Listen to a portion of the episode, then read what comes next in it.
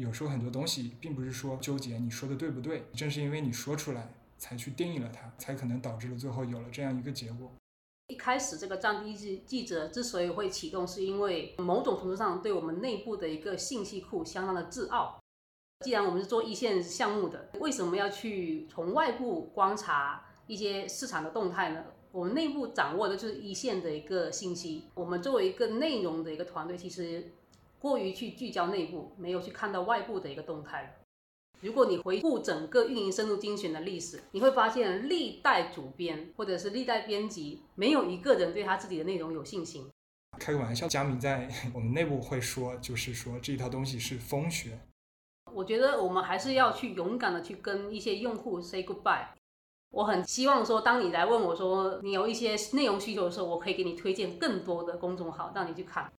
品牌或者企业本身，他可能不会觉得是自己的问题，他们直接会问说，是不是这个战略、这个风口是有问题的。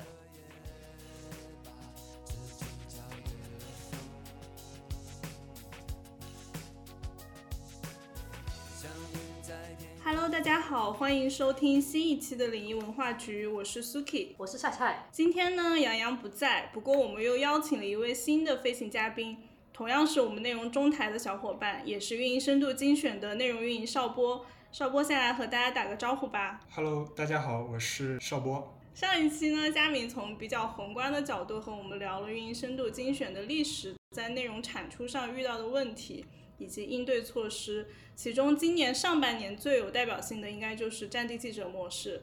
他上一次说这个机制最大的问题就是太费记者了，所以这一期也想听邵波从更微观、更具体的角度去讲讲你实际在项目当中的一些观察和感受是怎么样的，以及在内容创作上面有什么经验可以和大家分享。好呀，先给大家说一下什么是战地记者模式，或者说。我们为什么要用这个战地记者模式去做内容？业务一线相当于最前方的战场，但是他们可能忙于业务，其实是没有对外发声的这个时间和精力。我们内容运营作为记者，就会去到业务一线，充当对外发声的窗口，或者说去帮他们采集业务中就有价值的信息，做一个对外的传播。之所以采用这个方式，可能觉得离一线更近之后，会有更多的这种实战的信息，或者说业务最核心的信息。离市场最近的信息可以去对外做一个传播，你当时是用这么一种方式去做内容。我觉得你的角色有点像一个信息加工厂，一边接收来自一线的信息，然后再加工成比较系统的方法论，输出给读者。对，是这样的。如果直接让业务一线去对外说的话，他可能知道具体的执行是怎么样的，但是他可能对外去讲这个东西的时候，就需要我们去做中间这么一环去包装。大部分在一线执行的运营，他可能只是非常熟悉自己负责的那几个板块，其实需要一个局外人能够呃清楚的看到这个项目它整个的走向到底是什么样子的，然后它到底产生了什么有价值的结论，这些有可能项目中的大部分一线运营没有办法产出，甚至说负责人因为他身在其中，他也不一定能够很好的判断出来。对，是这样的，在项目的一个感受来说，其实。每一个人他可能都有一个具体的分工、具体的职责，他可能只对自己这么一个环节负责，或者说他可能熟悉自己这个领域里面非常多的东西。但是和上下游去串起来的话，需要我们作为一个局外人，从采集到加工到分发的这么一个人去做这一些事情，相当于把整个业务线上的一个信息去串起来，然后去对外做一个展示。上一期佳明在聊的时候，他提到说。这个模式其实对于你们内容产出的目的来说过于南辕北辙了，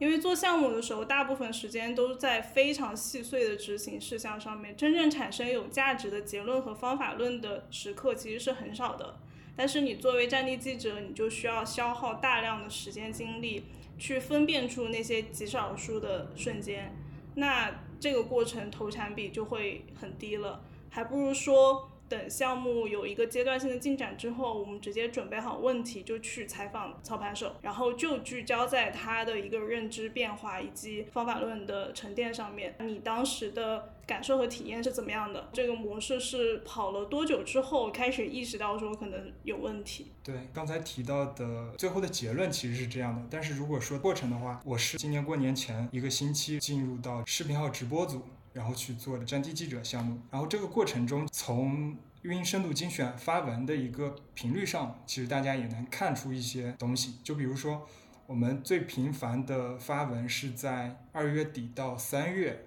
这么一个阶段，这个也是从进入到项目之后拿到最有价值的内容，或者说拿到结果这么一个阶段。但是从三月底之后，也是发现这个内容其实没有那么多可以对外讲的了。打个比方，就像我们进了一个蟠桃园一样，刚进去的时候，满园的果子都是成熟的，都可以采摘。如果我们采了这一轮下来之后，发现没有东西可采了，或者说等它再去成熟，会有这么一个开花结果的周期。这个周期的话，回到项目中，其实就是大家可能要测试一个玩法，测试一个新的模型。这个周期短的话可能一个礼拜，长的话可能一个月，甚至更长，去跑这套流程，跑完之后可能才会有一个结论，所以就会导致刚才说的这么一个情况。后续就调整了为可能我们阶段性的去找项目经理或者操盘手去问他一下这个阶段的一些结论，然后我们再去做一些包装分发，所以中间是有这么一个过程。所以当时是三月就已经得出结论了吗？三月其实并没有明确的结论，正好是赶上深圳疫情，所以没有。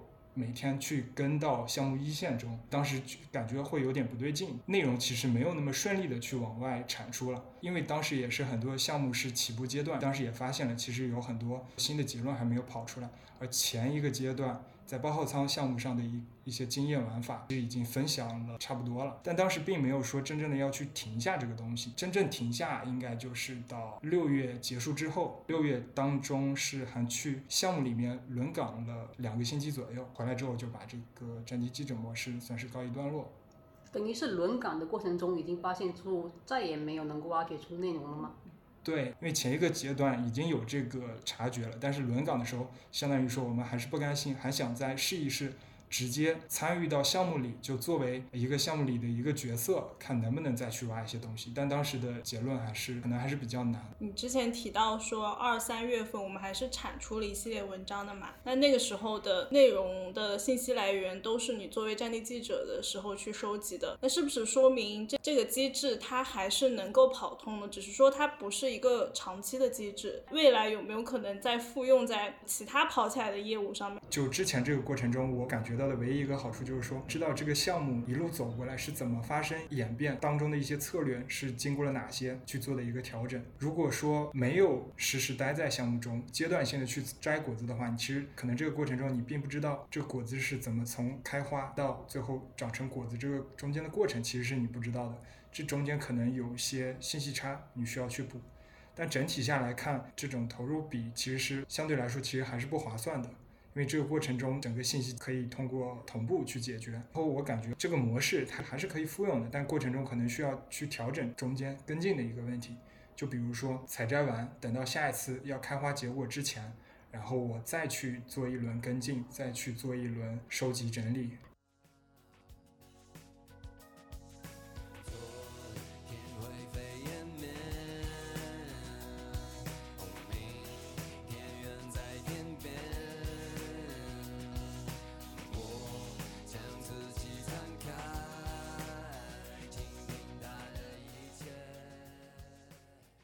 我记得你后来不是也去直播项目里面轮岗过，真的去尝试了做业务嘛？那当时的情况是怎么样的？这个经历有让你后来在写文章的时候对自己输出的观点更加笃定吗？当时我是在六月初的时候去了项目组，进入直播间，然后以中控的这个岗位去轮岗。当时其实一个目的也是说去挖掘这个业务的信息价值，然后去对外做一个输出，相当于亲身投入到这个直播间，以最一线的观察来去做一些内容的挖掘。当时整个人进入的感觉非常不一样的。最初的战地记者模式，相当于还是处在旁观的位置，去看大家怎么去做业务，去观察大家在怎么去做这个直播。但是真正进入之后，就像就像一个机器一样，你是以一个滚轴，你是。安进去了，就是说需要你去配合大家一起把这个机器转动起来。对我后面不管去做内容，或者说做其他东西，我觉得一个是让我对于细节有了更深的一个把控。因为早期的话，很多是以观察者的视角，但是你真正去投入进去之后，你发现有很多细节的东西是你之前没有了解到的。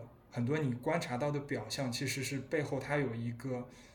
核心的因素导致他需要去做这样一个动作。所以之后我写的内容，其实我对细节其实是有把控的，或者说我相信他的逻辑也好，相信他是没有问题的。但是这里面还还有另外一层困扰我的，其实是更宏观的东西，就是很难去以更高的视野或者说直播，它到底会向何方去走，它的一个趋势是怎样的。我很难去构建起这么一个宏大的叙事。后来的一个解决办法就是说，因为之前确实接触到的都是执行层的伙伴，但是你如果想了解这些更高维的东西，是需要向业务端去走，从商务侧去了解品牌它到底是怎么想这件事的。或者说品牌它到底最后想把直播做成什么样子？这些其实是可以帮助我去构建起这些更宏观的东西。关于我讲的这个内容到底有没有价值，之前也会纠结，因为一一方面是我们内部有很多业务，每个业务可能涉及的是不同行业，比如说零售、母婴。然后金融内容编辑其实是没有这些行业的一些从业经验的，所以有时候我们再去写一些这个行业的内容的时候，会纠结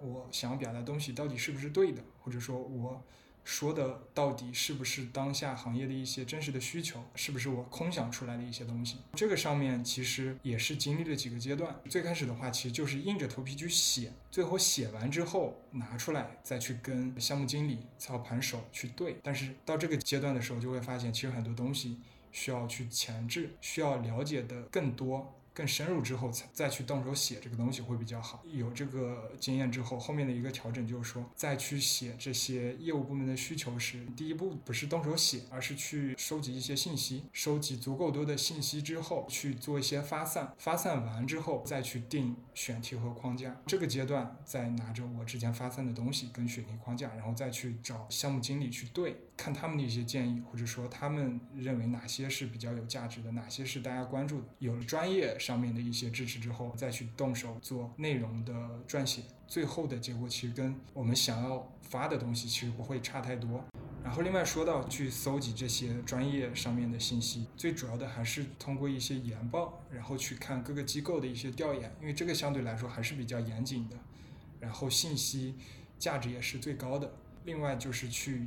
找一些媒体号，行业媒体号，他一般会发一些。行业的动向，或者说行业当下的一些趋势热点，这个其实也是补充一个对行业的了解。第三个的话，其实就找人，项目操盘手就是信息源头。外部的话，如果能有这方面的专家，也是一个很好的补充。然后这个专家从哪来？其实就是通过我们业务经理他们的一些人脉，或者说他们的一些客户去了解。对，目前来说，专业度上会有这三个方面的保障吧。最后出来的内容不会有太大的逻辑问题。或者说不严谨的东西。除此之外，在专业上保障了之后，我们去发散的一些观点、一些结论，到底是不是正确的？后来也想明白了，就这个东西，其实你没法保证你说的东西永远是对的，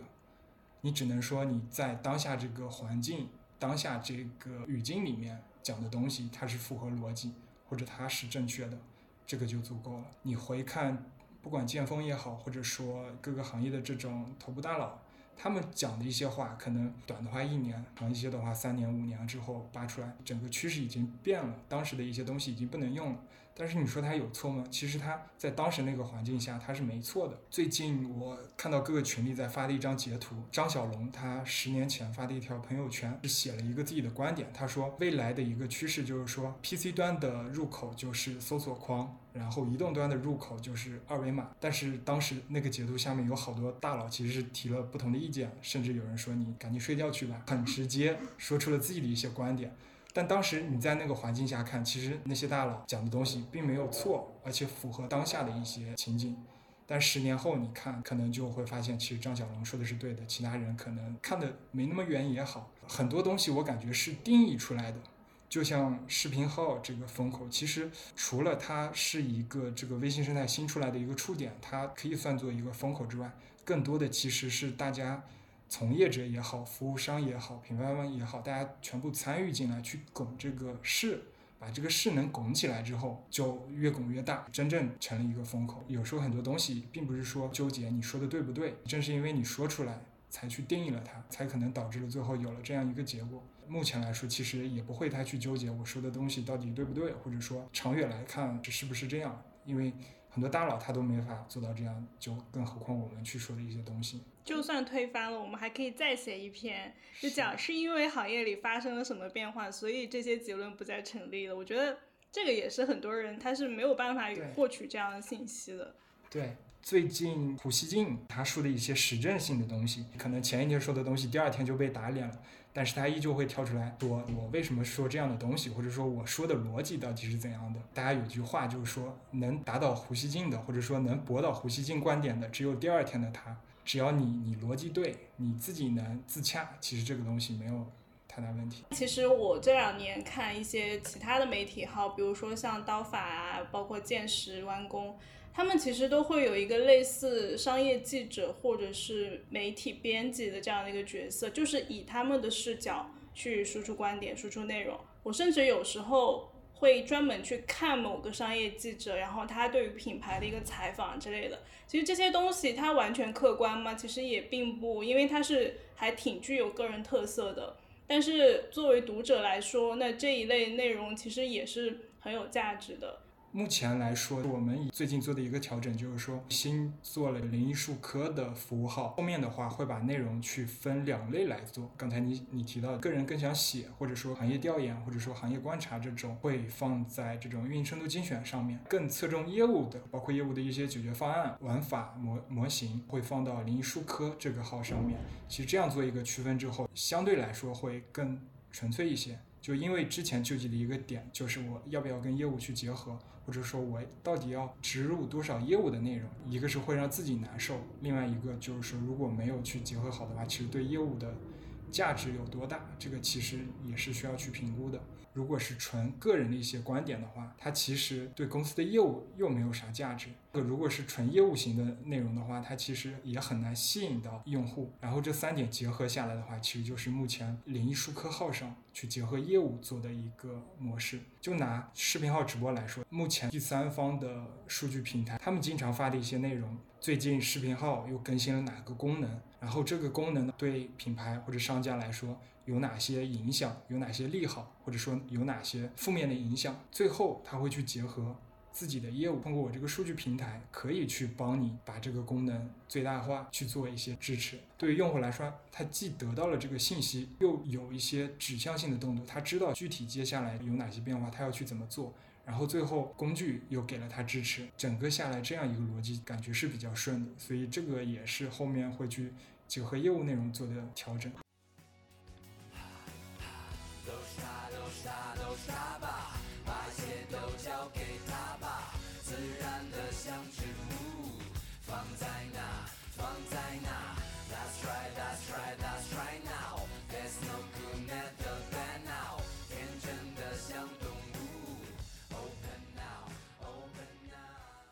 其实上半年的时候，在市场里面已经观察到有很多，虽然视频号直播是一个很新的业务，就当然一方面是我们先进了一个项目里面之后，已经把该挖掘出来一个前期的一个方法论都已经先沉淀出来了。但另外一方面是，其实我们另一个主要业务是私域，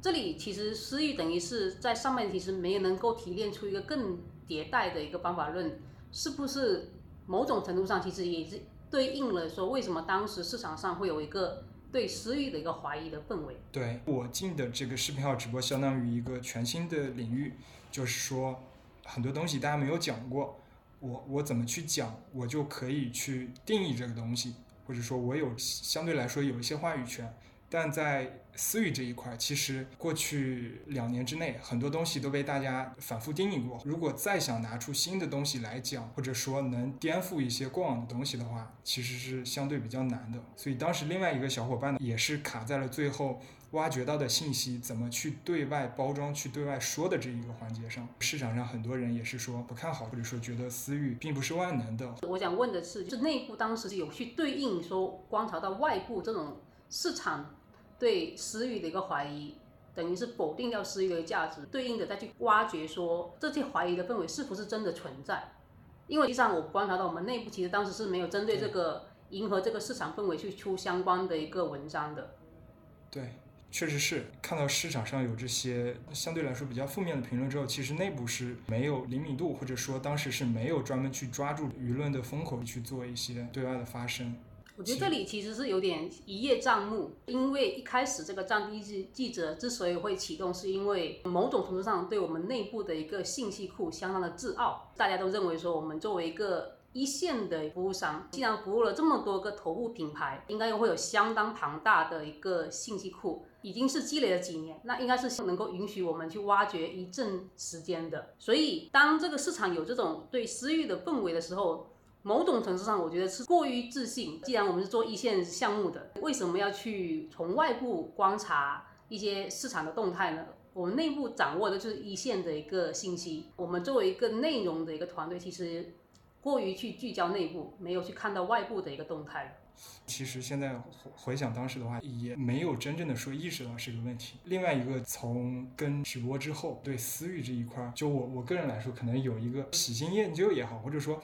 可能视频号这个东西出来了，会觉得这个是一个新的东西，可能有更多的机会在里面，因为它跟微信生态内各个触点的打通之后，整个玩法会比较多。当时我个人是觉得是有信心，或者说有很多可能性的。但其实单从私域这个角度来说，并没有去留意太多这种比较负面的信息。前阵子我们进行一个年终复盘的时候，我其实有提到一个点，我觉得我们有时候会很像一个侦探，你在去做某些决策或者推论的时候，你都是得要靠你你平时去收集各种信息，推翻你之前的评判之后，再来去看到底是哪个方向才是对的。应该是上半年可能是四月份的时候开始有这种市场。上面对私域的一个怀疑的时候，其实内部我印象中似乎没有人提到一个事情。当时其实大家都会偏向去归为说，那是因为视频号直播已经是崛起了，它作为一个新的风口，所以这个时候大家会很多的需求会涌向它之后，会很乐观去以为说这就是一个新旧更替。但其实我观察到市场上像见识其他的媒体号已经很明显的去捕捉到这个信息了。而且出了一系列的推文，我是相当认可他们对市场的一个敏锐度。我们就是跟着他那个规划的节奏去推进了。真的按道理应该是每个月至少有一个阶段性的去复盘，说这个业务的方向是否有一些新的东西要考虑进来了。我自己感觉是，就是说运营深度精选虽然之前我们给它定位是偏媒体属性的，但实际上真正。到目前为止，它的媒体属性还是比较弱，或者说我们几个在做内容的人身上，其实还不具备就真正像传统媒体行业他们身上这种对整个市场或者说对整个行业信息的察觉或者灵敏度没有那么高，更多的其实是还是偏向于内部了。其实这里我想提一个反对的意见，就是我认为包括佳明他在写文章的时候，他经常会陷于一种对于自己的怀疑，就是不确定，觉得自己。有资格去下这样一个业务的一个判断吗？但是我觉得这一点完全是不需要去否定自己的。如果你回顾整个运营深度精选的历史，你会发现历代主编或者是历代编辑，没有一个人对他自己的内容有信心。这是一个什么样的魔咒吗？这是一个怎样的不可坐上的皇座吗？在我看来，我觉得它的定位或者是我们把它的。标准已经拔高到我们看着它都觉得有点害怕去推送一篇文章了，然后反向去否定我们自己。其实我们做这个行业已经是好几年了，包括我们几个人都已经进入这个行业好几年了。我认为我作为一个进入这个行业一线的人，我作为一个编辑，我出于一个个人的一个判断的观察是完全自信的。像我自己去写一些思考的时候，我是完全自信的，因为我觉得认为我这里就是一个阶段性的观察。我不需要去说，一定要寻求一个很完美的答案，要提供给市场。这里就是我的观察，我也允许你说去反驳我，在评论里面跟我探讨。所以这里我也很很想问，就是你跟佳明其实某种程度上，在我看来，我觉得现在已经是有点被这个公众号捆绑到，已经开始没有对自己的内容有自信的一个感觉了。其实上一期佳明也有提到，他说没做过业务就是没做过业务，因为你们始终还是处于一个相对外部的视角。即便你已经在项目里面了，但是可能的确是缺少一些做项目的手感，所以是不是会天然的觉得自己缺少某些在细节方面的洞察？然后另外一个猜想是，嗯，因为运营深度精选最早是发。裂变的各种方法论嘛，当时我们在行业里面很多玩法真的是我们发了之后还在行业里面流传开来，但是到了视频号，到了私域这里，同时起跑的竞争对手太多了，那我们的信息差就没有像以前一样能够去碾压其他同行。你会觉得说，如果我输出的这个东西，可能很快之后这个信息差就会被抹平，或者说它就不再是一个好的方法论了，那我还现在还有必要写出来吗？我写出来之后能够说服得了读者吗？是不是有这两方面的原因？嗯，确确实有。就除了这两方面，其实我还想补充，就另外两个个人的一个感受，像你刚才说到，我们从练变起家，其实最早内容也是剑锋他自己亲自来去写的，所以从这个号的起源来说，最早就是剑锋的内容，到后面是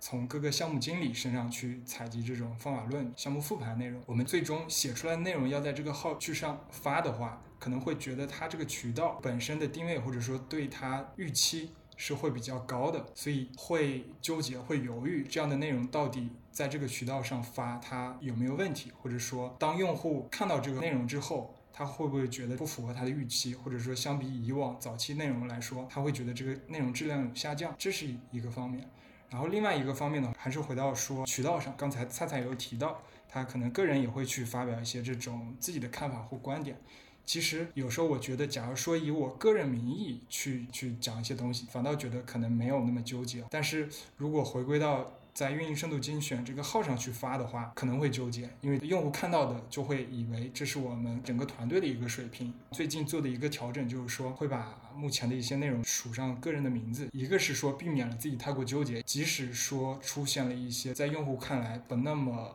完美的东西，最后我们有一个解释的地方是团队编辑个人的一些观点。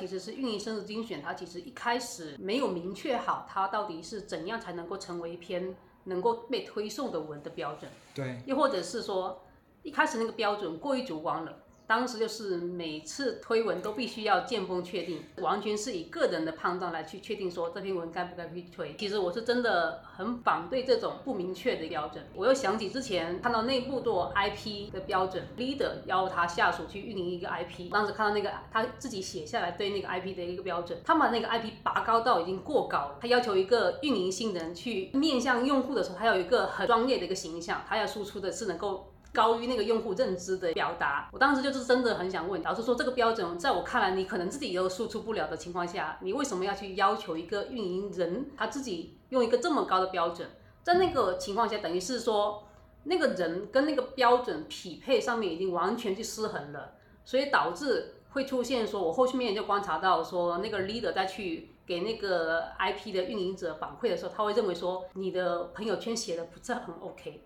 他没能够去达到我想要那种很专业的一个形象，在我看来，是一个不能落地的标准，导致了它整个的一个内容产出的链条完全是很很混乱，或者是完全是不协调。我认为每个 IP 都应该跟那个运营者更加贴合，他没有必要拔高标准过高到再反过来要求说那个运营者要快速的去学习来赶上那个 IP 的定位。所以这里又回到那个公众号的标准，其实一开始我觉得我们某种程度上是。过于去被一开始那个公众号的定位给吓到了之后，没能够去更加挺起腰板说，那这个时候我来制定一个标准，这个标准大家来确定好之后，编辑团队就按照这个标准来去输出了。当时就完全是允许这种以个人判断来去确定这个输出，所以这里又成为一个历史问题。到现在，在我看来，我认为你跟佳明都存在这种对在运营深度精选上发文的一个不自信。对，这里其实可以。补充一个小插曲，在我真正去写就运营深度精选内容之前，有一段时间就负责个内容的编辑排版，发现了推送一篇稿子是有多难。从一篇稿子出来，正常来说到编辑完之后，其实到正式推送就不会做大的改动了。比如说今天晚上七点或者说八点要推文，推文前大家。都还会再去改。尖峰确认了之后，又会去给品牌方看里面有一些信息能不能露出。本来八点推送，经常到了半夜十二点再去推送，当时就是一个很不好的行为了，就经常半夜十二点去打扰大家。当时就发现所有的标准其实是都是主观的，最后是尖峰去拍这个版的，在他拍板之前，其实是没有人能去做一个这样的标准化的流程。我们只要达到这个标准，就可以去完成推送。所以这个问题就也持续了很久，包括今年年初，最主要的原因跟业务挂钩之后，因为要对业务负责，所以很多东西。即使是跟业务负责人对过之后，也要去看一下剑锋这边会不会有一些调整，或者说跟他的想法匹配不匹配，也想去做一个调整，就是说把剑锋个人的这一套东西做一个标准化。开个玩笑，佳明在 我们内部会说，就是说这一套东西是风学，标准化之后基本上就不会有太大的问题，就不用每次其实最后推文前到处去抓剑锋，让他按下火箭发射的这个按钮。我觉得我们还是要去勇敢的去跟一些用户 say goodbye。运营深度精选其实。是一六年还是一七年就开始做了，到现在的时候，开始那批用户，他是否真的是还需要这个内容？我其实是持一个很大的一个保留态度的，因为我们在做内容产品的过程中，你会发现用户的一个内容需求，它其实是很多样的，并不是说我们做的不好，而是说它的内容本来就是很多样。是现在有小红书、抖音，他假如真的做抖音的运营的话，我们运营深度精选推送的内容对他来说真的。有很大的一个需要吗？在过程中，我们经常会被一个观点给禁锢掉，就是说你很怕让最开始那批老用户给失望，所以你就会很希望说能不能一直延续过去的一个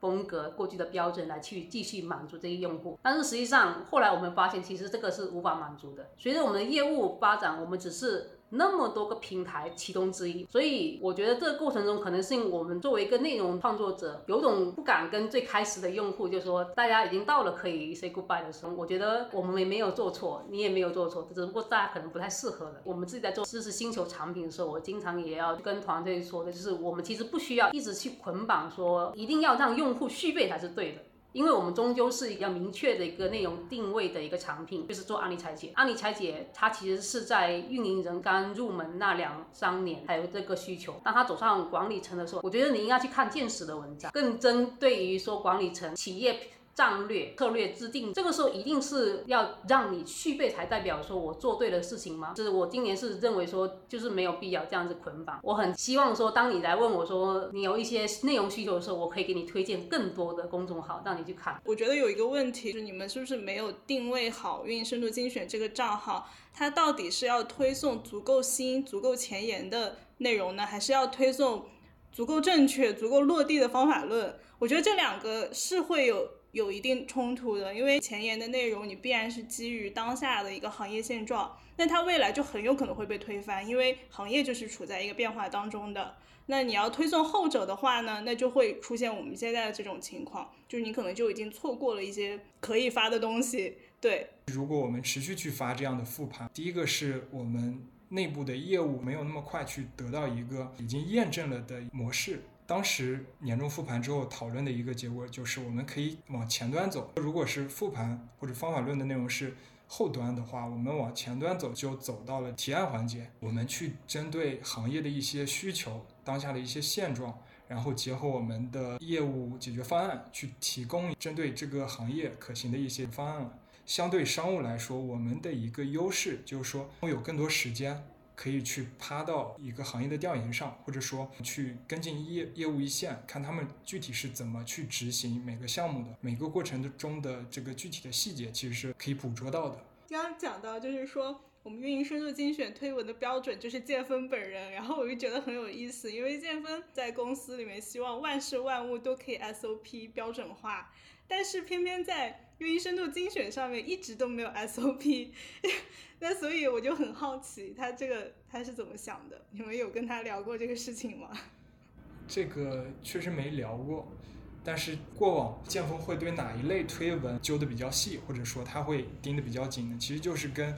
当下我们自己内部风口上的业务也好，或者说投入最多精力、最多资源的业务也好，说他会希望我们在这一类内容上去做的更完美。就像当下视频号直播，有很多时候。并不是说没有内容可以去发，可以去写，其实也有很多观察类的东西，但是到最后之所以没有能发出来，就是说可以怎么去跟业务结合做一个发声。因为如果说纯观点性的话，对我们自己公司来说其实是价值比较小的，在这个上面就会去需要跟剑锋不断的去碰，看他的标准是啥，他到底是想要对外展示当前业务的什么信息。但是反而其实现在是微信直接降低了整个服务号的权重，他的意思是让你们也不用纠结了，反正大家都是这样子一个比较惨淡的一个阅读量。确实是。所以最后实际上我观察到最后的一个结局是我们直接就开了内容矩阵，重新起订阅号来去做这样一个内容。刚刚那个话题其实很有意思，就是建盟本人一直都是更提倡 SOP 化，为什么反而在运营深度精选上没能够实现 SOP 化？我觉得这里其实存在一个问题，就是说我们有点神化了他的一个决策，因为一开始运营深度精选之所以起家，全都是他自己写的一个文章，大家已经习惯以他为准了，所以到最后，无论是在组织架构或者是在协作当中，我们没有反过来让他去确定好他的一个标准 SOP 化，因为之前运营深度精选经常断更，这个时候其实整个的一个浪潮已经过去了。服务号整个的一个版权被降低完之后，到今年的时候，你反而会发现说，建峰经常经常一直在说，你先推送再说。所以这里其实我觉得大家都得要去接受那个结果。对。其实我今年也是发现，就是说去解决一个问题，其实最好就是明确好整个标准，跟几个协作方就确定好之后，我们就直接按照规则来去做事。否则过于去追求一些完美或者是一个更优质的一个产出的过程中。我们其实直接把整个的一个产出的链路都断掉，断完之后，有可能那个浪潮就过去了。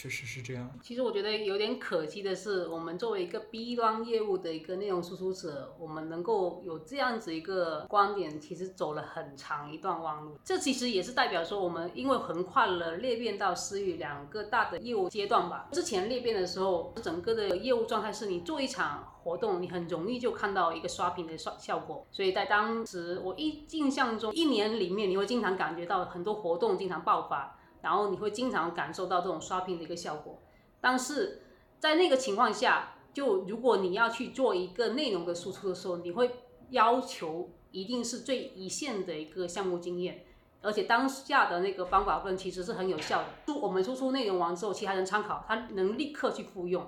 并且他能够确保说那个效果出来的。但是其实你会发现说。这里能代表那个方法论的质量很高吗？也是因为那个市场的环境，用户其实还没有被洗过，他的认知还没被你刷完之前，随便一个活动更有意思的一个海报或者是诱饵的时候，他就立刻能刷屏了。这能代表说我们当时出书的一个方法论真的是很不错，所以你照着做就能做吗？其实当时我觉得我们都有点被蒙蔽掉了，这样子又反推到我给我们一个很大的压力，就是。我们要确保说，我们输出的内容一定是最一线的一个项目经验。但是等你发现说，这两年在整个的业务重心回归到私域的时候，这两年我真的是没有感觉到一个刷屏的一个活动了。这个时候就代表说，整个市场那个用户的认知已经被刷完之后，你再随便出一个裂变活动，我就一定要跟你玩吗？就这个时候，其实大家都已经是已经被洗完之后，已经整个的标准拉高的很高之后，这个时候做私域反而是会更加要求说。每个操盘手、每个项目经理一定要更加落地到每个环节，去不断打磨每个环节的一个很细微的一个优化点，去不断迭代它的数据。所以这时候反而是私域的一个方法论没有太多迭代。我认为整个的私域项目已经更回归到是说，它要确保那个落地的效果。就这个时候，并不是说你设计一个很不错的海报，设计一个很不错的一个标题之后，立刻就直接刷屏。裂变就有很多的一个流量过来，私域的时候完全是一个不同的一个游戏规则，所以到这个时候反而是你会发现说，其实没有那种说我们就等于是一枝独秀，我们运营深圳精简其实只是众多媒体号之一，在横向对比，也有很多公众号，它也能够输出很不错的一个内容。其实并不是我们有什么变化，最后发现说，其实只是我们站在整个市场上面去行事，最后的一个结果跟我们是否真的是做的很优秀，没有那么直接的关系。在我看来，因为我们每次出内容，我们都是很努力的。但是为什么发现说整个阅读量还是下滑了？在前期没有得到得到足够的信息之前，我们总是会过于去归因到内部，这也会导致说，我其实有点可惜，是你跟佳明两年的时间都是对自己的内内容有一种不自信的一个感觉。你在刚进入项目的时候，浸泡在那种全是实操细节的环境里面，然后每天都要接收很多信息，会不会有很困惑的感觉？因为这些东西对你来说可能都是新的认知，但是这些写成文章之后会是读者关心的吗？我很想知道的是，你怎么判断这些信息哪些是真正重要的，哪些就仅仅只是一些实操的细节而已？比如说视频号直播有哪些功能调整，这个可能当下来说是对用户有价值的。但是你长期来看，可能一个月后他又改了这个功能，其实这个信息已经过时了。我感觉项目当中可能所有的信息都有价值，但是它的价值的周期可能不一样。当下的一些方法论也有一个周期，它可能三个月，可能半年，整个流量规则它又变了。另外一些内容就是说，直播这个东西，它跟企业原本的生意模式结合起来怎么做？就像思域一样，它对于组织架构有什么样的要求，或者说需要什么样的？资源来配合它，这个东西它可能就更高维一些，周期又会更长一些，可能一年之后会有一个新的调整。所以每个信息根据它的周期不同的话，我觉得渠道也不一样。最短的这种功能更新，在一些社群里就可能去解决。它如果发成文章的话，其实不太适合。像中期的这种打法，我们当时也写了很多。最早的第一篇那个视频号直播的文章，它其实中间提到了很多当时的一些打法。比如说我前三十分钟要做啥，然后我的整个承接话术流程是怎样的，这些其实当时我们也写了，因为它对于当时整个市场环境来说它有价值的。但是你现在来看，可能过了三四个月后，它很多东西变了，但我觉得这个可能也并不影响啥。然后再往像现在我们再去写一些这种拆解，更想去提供一些长周期价值。你刚才有给大家讲到说，怎么样去快速了解一个业务或者行业。比如说去看研报，然后去看一些行业的媒体号之类的，因为我们举办案例拆解训练营，里面也有这个行业调研的板块。然后很多学员呢，他都是直接把网上的信息就直接照搬过去，其实并没有经过自己的一个消化和理解。所以我想问的是，怎么检验自己是真的理解了，而不仅仅是。浮于表面的信息输入，我自己在写一些对一些行业趋势判断的时候，我会看观察我自己有没有一个灵感出现。如果看它的过程中，我只是看完就完的话，我认为这些信息可能在我的认知范围内，没有能够去触碰一些新的让我去想要去分享的一个观点。在这个过程中，可能它的一个更大的一个价值，可能就是佐证了一些已知的一个观点。嗯，我觉得这个跟我自己看书的经验还挺类似的。就如果一本书我在看的时候，我只是哦好的，那没有任何的灵感或者我没有想要输出的欲望的话，那可能这本书就是目前不是很适合我读，或者我根本没有读进去。所以如果是我自己的检验方法，一个就是像菜菜刚刚说的，有没有触发到自己的灵感，然后另外一个可能就是倒逼输出，看我能不能用自己的话讲一遍，然后给别人讲明白。我觉得这个过程中，一个是跟自己的经验相关，就是说你过往有没有这个行业相关的一些背景可以结合进去。另外一个的话，其实就是说这个信息你要确保它是对你有用的话，就第一个就是它的渠道或者说它的出品方是谁，然后这个是确保它信息的一个真实性或者说准确性。还有一点就比较重要的话就是。它的时效性，因为现在网上搜到很多信息，可能是一两年前或者说更早之前的，已经发生很多变化了，你再拿过来是不适用的。然后这两个做了一个打底之后，我觉得它信息质量肯定是没问题。另外就是结合刚才提到的，跟你自己能不能去产生一些结合，根据你过往对这个行业的一些了解。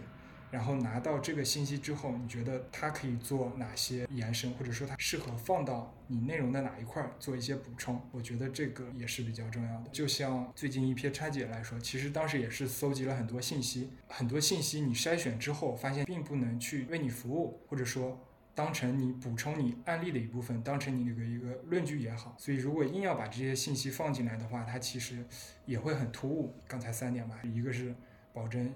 这个信息的渠道来源，第二个就是它的时效性，第三个就是跟你自己的内容去做一个结合，可以去当你的论据。为你内容服务吧，这还是挺实用的。觉得不管是进入了一个新的行业、新的公司，要去做新的业务，还是说你想要对目前的大环境有一些了解，呃，我觉得邵波提到这几个点还是挺有价值的。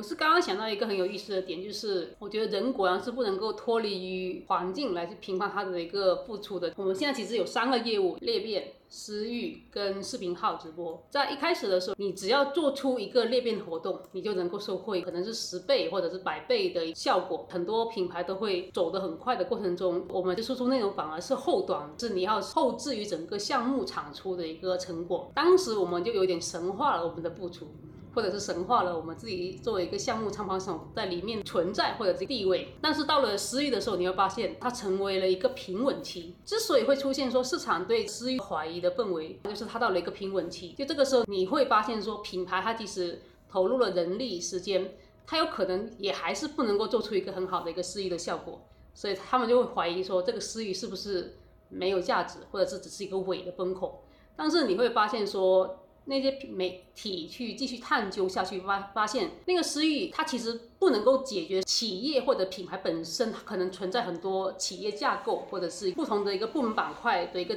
资源划分的问题。在整个市场处于上升期的时候，裂变其实掩盖了很多市场或者是一个品牌企业内部的问题，所以这个时候你会觉得整个都是很顺风顺水的。但是到了平稳期的时候，你会发现很多问题爆发出来了。品牌或者企业本身，他可能不会觉得是自己的问题，他们直接会问说，是不是这个战略、这个风口是有问题的？那些媒体输出的文章，其实你再仔细的去看，你会发现说，其实做不成私域的企业品牌本身，它有各有各的问题，要么就是本身的一品类定位的问题，或者是一个用户群体的问题，或者是整个的组织架构内部。在权力划分里面就已经有问题了，等于是有很多问题在这里爆发完之后，到视频号直播，它又成为一个很新兴的一个业务。在我观察，整个的业务是处于一个很初期的状态，它所有的规则都在制定的过程中。在这里，我们反而要前置于整个的业务去做一些趋势判断，去做一些信息的归类，去抹掉它用户的一个信息差。在这个过程中，我觉得有意思就是我们在开始去减少。对人的努力的神话。之前做裂变，你写了那么多文章，是真的是你自己的努力的问题吗？就这里，我觉得我们都在搭一个上升的电梯。到了失意的时候，反而是那个电梯已经停在半途了。然后你又很奇怪，是不是人的问题？在我看来，我觉得在那些能够洞察到这个失意的状态，去出一系列对于失意怀疑的文章，他都是敏锐的观察到说。这个阶段其实是整个大的业务或者市场市场大的一个问题，他就想要去深究具体的一个问题，而不是说直接归为了说是一个是一个伪风口，我要否定它。到视频号直播的时候，大家都是在去很努力的去说，我在帮用户抹掉信息差，他就出各种各样关于功能的解读。我之前跟叶跟佳明有谈探讨过，就是在初期的时候，这些信息差是否有价值？它有价值。但是它是否还有一个很持续的价值？No，它就是一个纯粹的一个类似于早报的信息。你会去看昨天的早报吗？正如你也不会去看几个月前的一个视频号直播更新的功能一样，因为那个时候有可能它已经被迭代去掉了。所以回到整个过程，我们发现说整个内容产出的过程中，人的努力我觉得真的占很小一个部分。但可惜的是，我们因为就是身处其中，我们总是。过了几年之后，还我们还发现说，其实不是我们做的不好，就是可能我们一开始都过于高估我们起的一个决定性的作用。其实我刚刚想到一个很有意思的点，就是因为我们团队也是这两年的时候发展就迅速扩大之后，现在已经有六百多人。坦白说，在内部我也经常会观察到，其实一些组织管理的问题并不是那么简单的。我经常会比较感慨，就是那些头部大厂，就一万多人的一个运营，它的组织管理真的不是我们想象中那么简单。但是反过来，其实你也会发现，就是去支撑我们做一些业务的时候，其实反而是组织管理。我认为到私域这种比较平稳期的时候，不太有那种做一个裂变活动，立刻掩盖掉整个品牌发展，甚至是组织管理的问题了。之前做裂变的时候，反而是操盘手，他会属于一个受到众多人瞩目的一个角色，就凭一人之力，我就可以在一个星期或者是几天内，我就做出一场裂变几万粉，甚至直接有一个很不错的一个刷屏效果。这个时候，你会觉得你的你凭一人之力，你可以力挽狂澜。结果到私域的这个过程中，你会发现，你需要跟 N 个角色不断的去对接沟通，来去确定说，最后这个螺丝钉拧上去之后，它是对的，它的方向是对的。我们先拧左边，再拧右边，这个流程也是对的。很多问题，它真的是那个业务的问题吗？继续深究，我觉得还是回到整个流程协作。整个团队文化的打造，或者是整个组织管理，它有没有真的是能够有一个比较好的匹配人才培养，或者是一个能够协助这个新的人进入到整个项目里面，他能够快速的接手项，快速的去协助整个项目推进。视频号直播的过程中，你自己的努力真的是一个很重要的环节吗？那个视频号直播，他自己做不做得起来，其实跟你品牌先天的一个优势或者先天条件是很大关系的。这里不可能出现一个直播套房手空降到一个新的品牌做视频号。直播，他都能够保底说你这个直播我肯定可以给你做出来，没有人，现在我觉得应该还没有人能够去做到这样一个事情。